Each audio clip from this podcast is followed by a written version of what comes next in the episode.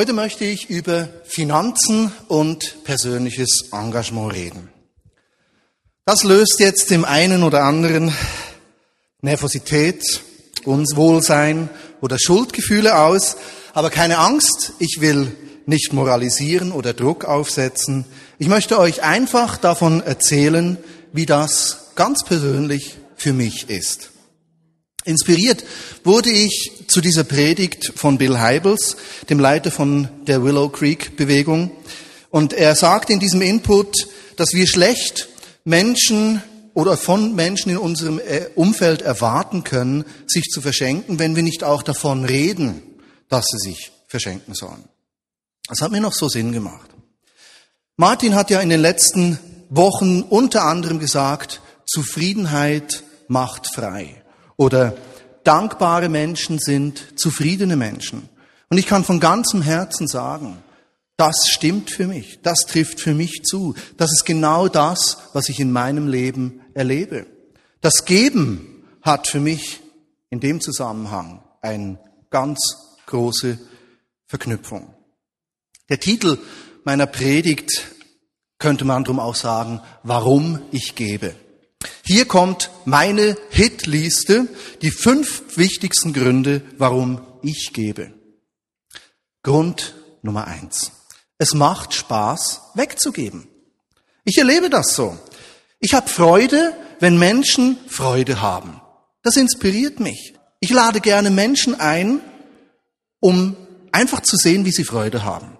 Wir haben zum Beispiel eine Spaghetti-Runde. Diese Spaghetti-Runde hat eine ganz lange Geschichte. Die hat angefangen mit Müllers und uns in Rüffenacht.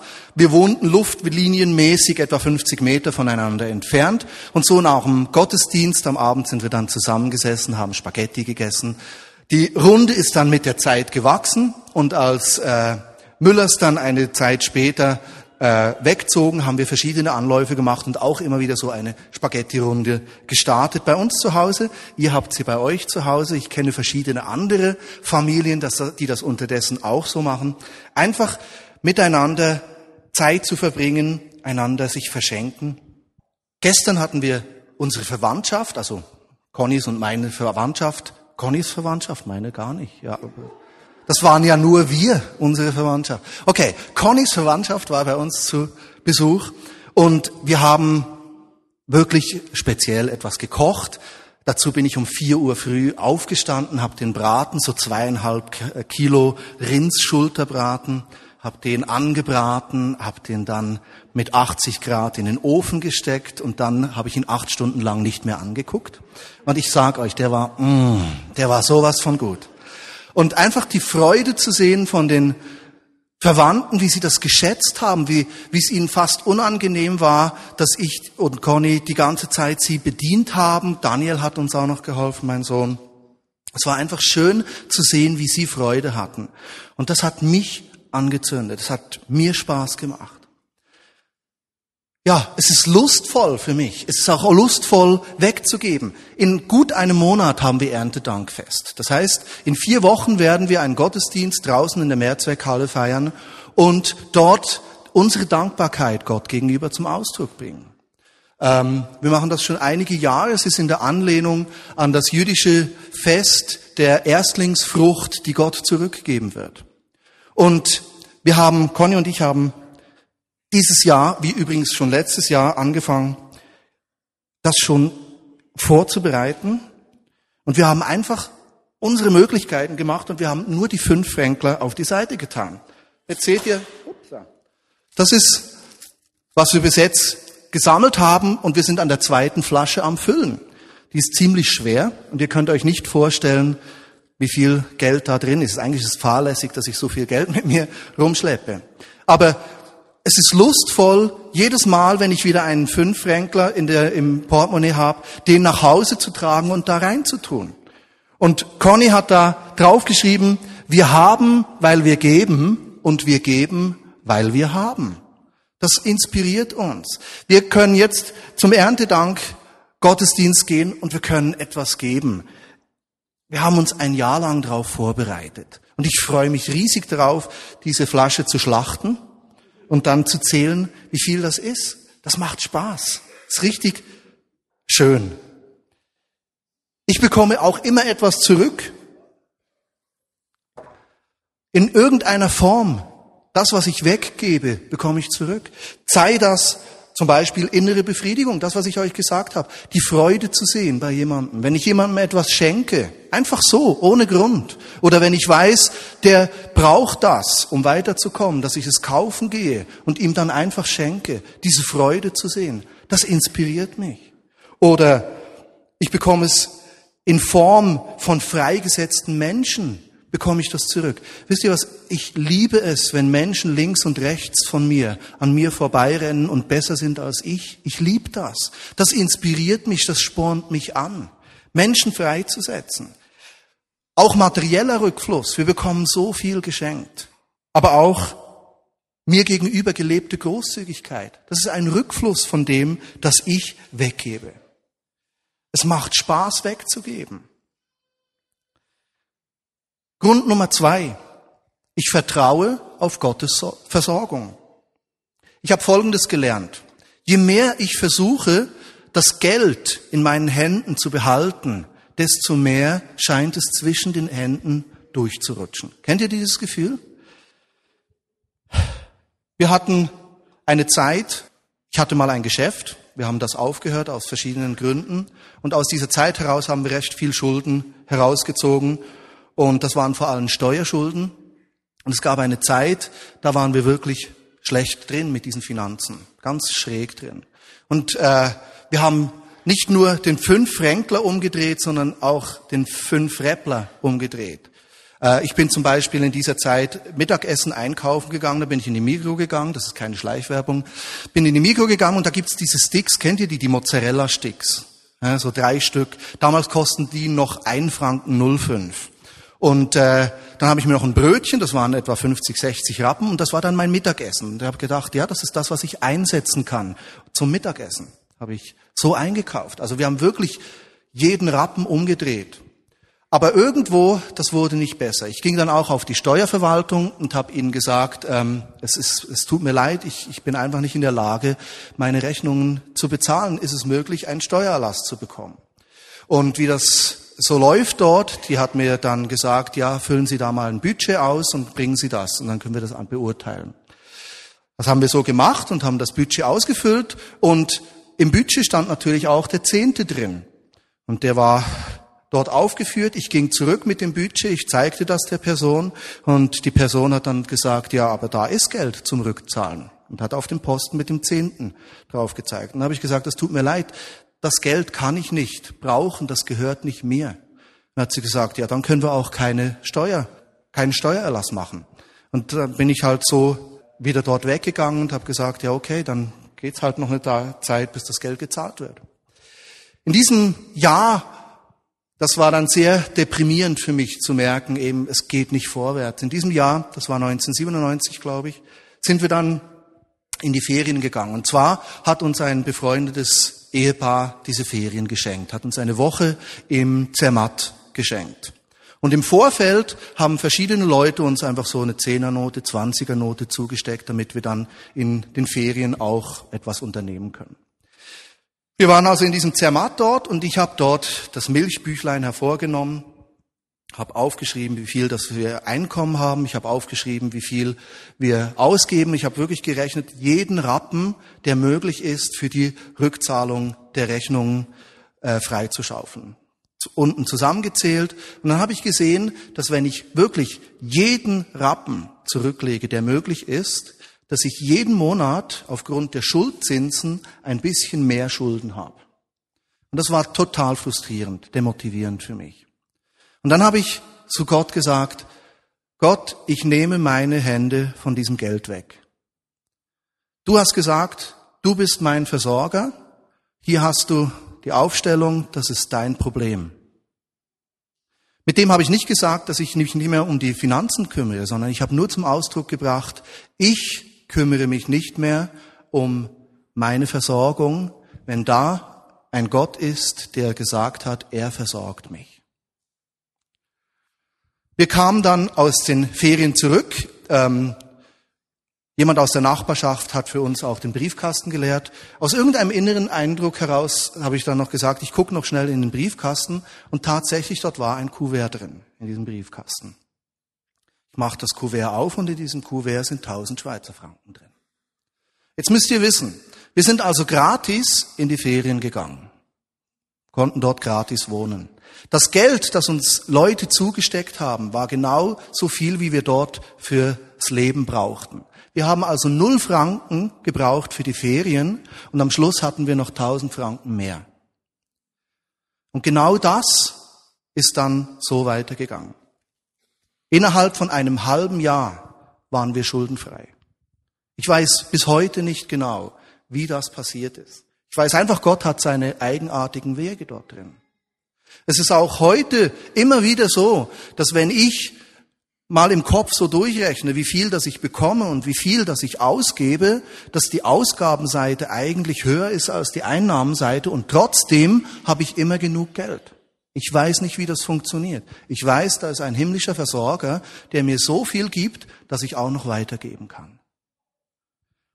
Dieses, diese Geschichte hilft mir auch heute, wenn ich zum Beispiel die Rechnungen mache und dieses Gefühl in mir aufkommen will, es langt nicht, es ist nicht genug da. Dieses Erlebnis hilft mir immer wieder zu sagen, Gott, du bist mein Versorger. Ich vertraue auf seine Versorgung. Grund Nummer drei, warum ich gebe. Ich will ein gutes Vorbild sein. Wir sind alle, ob wir das wollen oder nicht, irgendwo ein Vorbild. Sei das in der Familie, sei das mit dem Partner, Partnerin, sei das im Arbeitsumfeld, sei das als wildfremde Person in einem Restaurant. Menschen schauen auf uns, wie wir das machen. Die Frage ist nicht, ob wir ein Vorbild sind oder nicht, sondern die Frage ist, sind wir ein gutes oder ein schlechtes Vorbild? Und Leute, ich möchte ein gutes Vorbild sein im Geben. Ich möchte euch dazu anstacheln, dass ihr auch gebt. Weil ich für mich herausgefunden habe, meine tiefste Überzeugung ist, ein Christ gibt. Das ist meine Überzeugung. Und ich möchte euch dafür gewinnen durch mein Vorbild. Drum gebe ich jeden Sonntag etwas in die Kollekte. Ich möchte, dass ihr das sehen könnt. Ich möchte nicht unbedingt sehen, wie viel, dass ich rein, dass ihr seht, wie viel ich reingebe. Aber ihr sollt sehen, dass ich gebe. Das ist mir ein Anliegen. Ich möchte eigentlich wie Paulus im ersten Kolosser 11.1, nee, nicht Kolosser, Korinther 11.1 sagen können, folgt meinem Beispiel. Und Leute, es gibt so viele Sachen in meinem Leben, wo ich viel lieber sagen würde, macht's nicht wie ich. Guckt nicht auf mich. Nein, jetzt nicht. Aber in diesem Beispiel, im Geben, da möchte ich euch sagen, hey Leute, macht's wie ich. Ich habe herausgefunden, es ist eine gute Sache. Wo habe ich das gelernt? Zu geben. Als ich ziemlich frisch in die damals noch Basileia, heute Vineyard Bern ging, dort ähm, habe ich gesehen, dass die Leute immer wieder geben. Da war mal am Sonntag die Kollekte, aber dann auch im, im Hauskreis, in dem ich war, äh, habe ich gesehen, dass da immer wieder Benne Geld gegeben wurde. Und ich habe irgendwie rausgefunden, ah, das hat mit einem Anteil sozusagen einem Vereinsbeitrag oder so irgendetwas zu tun. Und ich, mag, ich weiß noch ganz genau, an einem äh, dieser Hauskreisabende hat Benne mich nach Hause gefahren und ich hatte da mein, mein Geld in der Tasche und ich habe dann äh, noch kurz bevor ich ausgestiegen bin, habe ich gesagt, du, äh, das ist mein Anteil. Ich habe noch gar nichts gewusst vom Zehnten. Ich habe einfach gewusst, die machen das und ich will dazugehören. Darum habe ich es auch gemacht. Erst später habe ich dann eigentlich begriffen, was der Zehnte ist. Ich hab's getan, weil ich das gute Vorbild gesehen habe. Ich will ein gutes Vorbild sein. Grund Nummer vier. Ich will etwas im Reich Gottes bewegen. Die Vignette Bern ist hier in der Stadt Bern ein Ausdruck von Gottes Reich. Darum gebe ich in die Vignette Bern hinein. Meine Gaben machen es letztendlich möglich, dass, ihr, dass wir praktisch werden können. Es ist nicht nur ein Tropfen auf den heißen Stein, sondern jedes, jeder einzelne fünf Rappler macht es möglich, damit wir in diese Stadt hinein Gottes Reich hineinwirken können. Kennt ihr den Film Guru mit dem, jetzt weiß ich schon wieder, Eddie Murphy? Habt ihr schon mal gehört von diesem Film? Okay, dort hat es eine Szene drin. Ich erzähle euch kurz die Szene. Und zwar ähm, erzählt dort diese Person diese Geschichte auch. Und zwar geht es darum, dass er an einem Strand entlang gewandert ist und an diesem Strand hat er ein kleines Mädchen gesehen, das vom Boden so Seesterne aufgehoben hat und die zurück ins Meer geworfen. Und diese Seesterne waren an das Ufer geschwemmt worden. Es waren Tausende und Abertausende von solchen Seesternen. Er ist auf das Mädchen zugegangen und hat zu dem Mädchen gesagt, hey, was machst du da? Das ist so sinnlos. Guck mal, wie viele Seesterne das ist. Das, das bringt gar nichts, dass du diese Seesterne zurück ins Meer wirfst. Und dann erzählt er weiter, hat das kleine Mädchen so einen Seestern aufgehoben, hat ihn angeschaut und gesagt, für diesen einen Seestern macht es einen Unterschied und wirft ihn raus ins Meer. Und ich glaube, das soll unser Denken sein. Wenn wir immer denken, das was wenige, was ich habe, das, das bringt ja gar nichts, also behalte ich es lieber für mich. Oder zu denken, mit dem bisschen, und wenn es nur fünf Rappen sind, sehe ich etwas. Mit dem bewirke ich etwas. Im Kleinen treu zu sein. Ich will im Reich Gottes etwas bewegen. Ich habe meine Prioritäten gesetzt diesbezüglich. Diese finden sich in unserem Budget, in unserem ganz persönlichen Budget drin. Conny und ich haben mit Gott mal vereinbart, was denn oder wie hoch unser Zehnter sein soll. Und wisst ihr, durch das, dass wir so viel geschenkt bekommen, können wir gar nicht quantifizieren, wie viel wir überhaupt bekommen. Ich gebe euch ein Beispiel. Unser äh, jüngster Sohn ist in der Schule und er hat aus verschiedenen Gründen die letzten zwei Jahre praktisch nichts gemacht.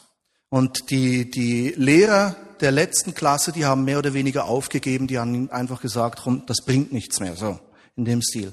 Jetzt hat er die Klasse gewechselt, er ist auf einer anderen Gruppe. Und diese Menschen, die sagen, wir wollen mit diesem Jungen einen Weg gehen, dass er den Knopf aufmacht. Und dann sitzen wir also ungefähr zehn Leute in einem Raum. Und dort sind Sozialpädagogen, es sind äh, Lehrer, es ist ein Schulleiter, es ist ein äh, Wohnleiter, es sind eine Psychologin, ganz viele Leute. Und in meinem Kopf hat es dann schon gerechnet, also was hier für einen Stundenlohn zusammensitzt, das könnten wir nie zahlen. Und wisst ihr, das ist ein Segen für mich zu sehen. Diese Menschen kümmern sich um Daniel. Denen ist nicht egal, ob der jetzt halt noch ein Jahr in der Schule absitzt und dann ist er eh weg, sondern die sagen, wir möchten, dass dieser Junge einen Schritt weiterkommt. Ich sehe, dass das, was ich tue, Sinn macht und dass Gott Segen schenkt. Der Zehnte kann ich drum auch nicht einfach in einer Zahl, ob äh, im, im, im Brutto- oder im Nettoeinkommen belegen, sondern ich sage, ich bekomme so viel. Wie kann ich das nur zurückgeben? Und Conny und ich, wir haben uns hingesetzt und gefragt, was ist der Betrag, den wir geben wollen? Und den haben wir eingesetzt. Und das ist ein Glaubensziel, dass wir den geben können, jeden Monat. Aber wir haben gesagt, das ist das, was wir zurückgeben möchten. Conny hat noch etwas hier auf die Flasche geschrieben. Da steht nämlich, es ist nicht die Frage, wie viel von meinem Geld ich Gott gebe, sondern wie viel von Gottes Geld ich für mich behalte. Gott schenkt mir alles Geld. Ich gebe ihm nur das zurück, was ihm eh schon gehört. Mit leeren Händen stehen wir vor ihm. Nicht? Ich möchte etwas in Gottes Reich bewegen. Der fünfte Grund, Gott möchte es. Darum gebe ich.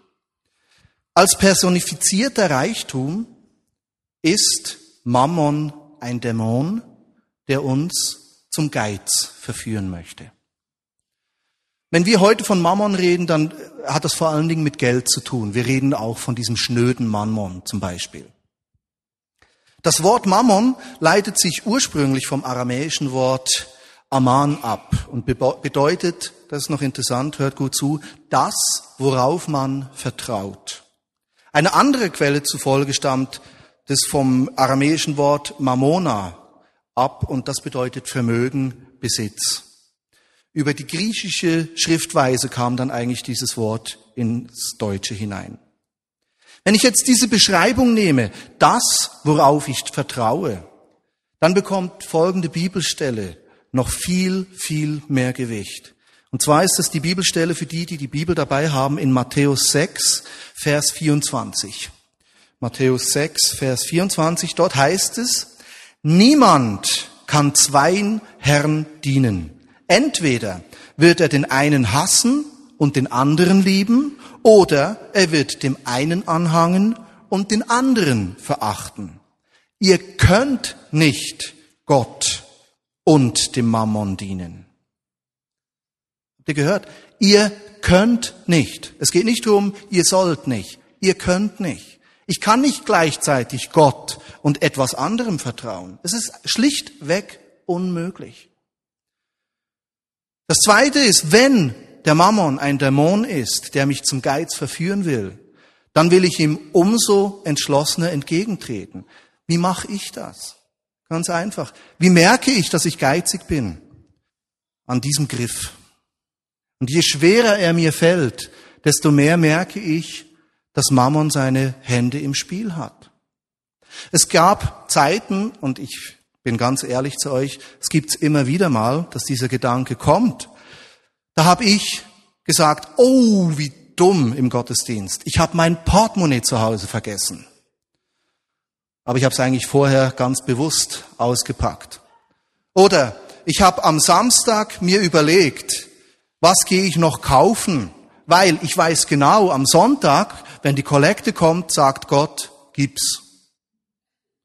Und dann ist manchmal eine 100er Note drin oder eine 50er Note oder was weiß ich es drin. Und ich weiß einfach, oh, ich muss das weggeben. Und wisst ihr was? Wenn das kommt, wenn dieser Gedanke kommt, dann mache ich es gerade extra noch stärker. Dass ich sage, okay, am Samstag, ich gehe noch abheben, weil ich will mich nicht vom Geiz beherrschen lassen. Ich möchte ein großzügiger Mensch sein. Meine fünf Gründe. Erstens, es macht Spaß, wegzugeben. Zweitens, ich vertraue auf Gottes Versorgung. Dritter Grund, ich will ein gutes Vorbild sein. Der vierte Grund, ich will etwas im Reich Gottes bewegen. Und der fünfte Grund, Gott möchte, dass ich gebe. Ihr habt vielleicht bemerkt, dass meine fünf wichtigsten Gründe, warum ich gebe, mehrheitlich hm, recht egoistisch angehaucht zu sein scheinen. Ich glaube jedoch, dass mein Sichtwechsel, den ich bekommen habe, nämlich, dass ich nicht geben muss, sondern dass ich geben darf, etwas in mir freigesetzt hat, nämlich Zufriedenheit und Dankbarkeit. Ich bin ein gesegneter Mensch. Ich fühle mich als ein gesegneter Mensch. Ich bekomme so viel geschenkt von Gott und ich darf von meinem Reichtum weitergeben. Das ist so speziell für mich. Ich habe zwar kein großes Sparkonto, ich habe auch nicht einen übermäßig guten Lohn, aber ich erlebe Tag für Tag, Monat für Monat, Jahr für Jahr, dass Gott mich segnet und dass ich von diesem Segen weitergeben kann. Ich gebe, weil ich habe. Und ich habe, weil ich gebe. Amen.